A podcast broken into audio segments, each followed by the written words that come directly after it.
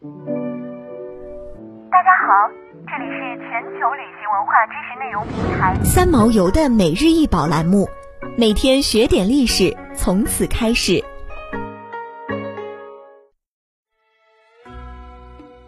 每天学点历史，从每日一宝开始。今天给大家分享的是绕金一陶武俑。绕金一陶武俑高四十四点七厘米，一九八九至一九九零年于徐州市东北郊驼栏山楚王墓出土。陶武俑绕巾长袖深衣，冠髻长发下垂，眉目清秀，身体前倾，扭肢折腰，身姿娇柔。随着舞步的变化，体态呈优美的 S 型，双臂上举，左右上臂前后各刻有一个武字，长长的衣袖从空中向身后飘下，把汉代女子窈窕优美的体型、温婉轻盈的舞蹈动作定格，舞姿变化无穷，动感十足。从舞俑造型看，跳的应是当时盛行的长袖折腰楚舞。徐州博物馆收藏的汉代陶舞俑，除了绕金衣陶舞，还有一种屈居衣陶舞俑。这两种汉代舞俑在其他地区少见出土，是西汉早期舞蹈形式及造型的重要实物资料，弥足珍贵。这种舞俑均呈立字状，或弯腰屈身，或呈 S 形，凸显长袖折腰舞，长袖如瀑布飞洒，飘逸安然，舞姿呈屈肢折腰。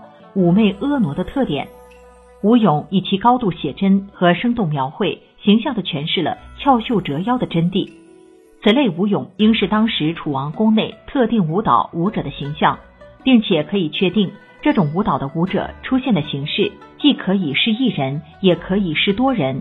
舞蹈的形式有独舞，也有集体舞，充分体现了长袖折腰楚舞的普及性以及强大的魅力。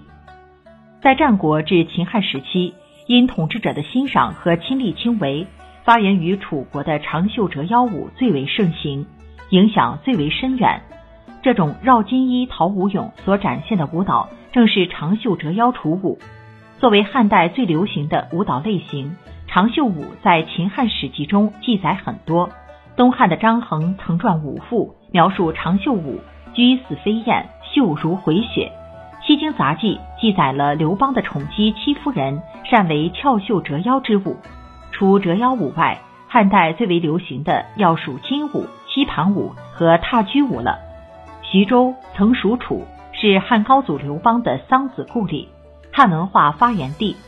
徐州出土许多表现此类舞蹈的汉代珍贵文物，表现精美，蔚为大观。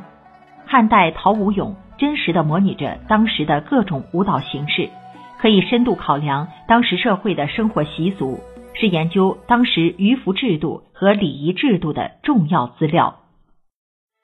想要鉴赏国宝高清大图，欢迎下载三毛游 App，更多宝贝等着您。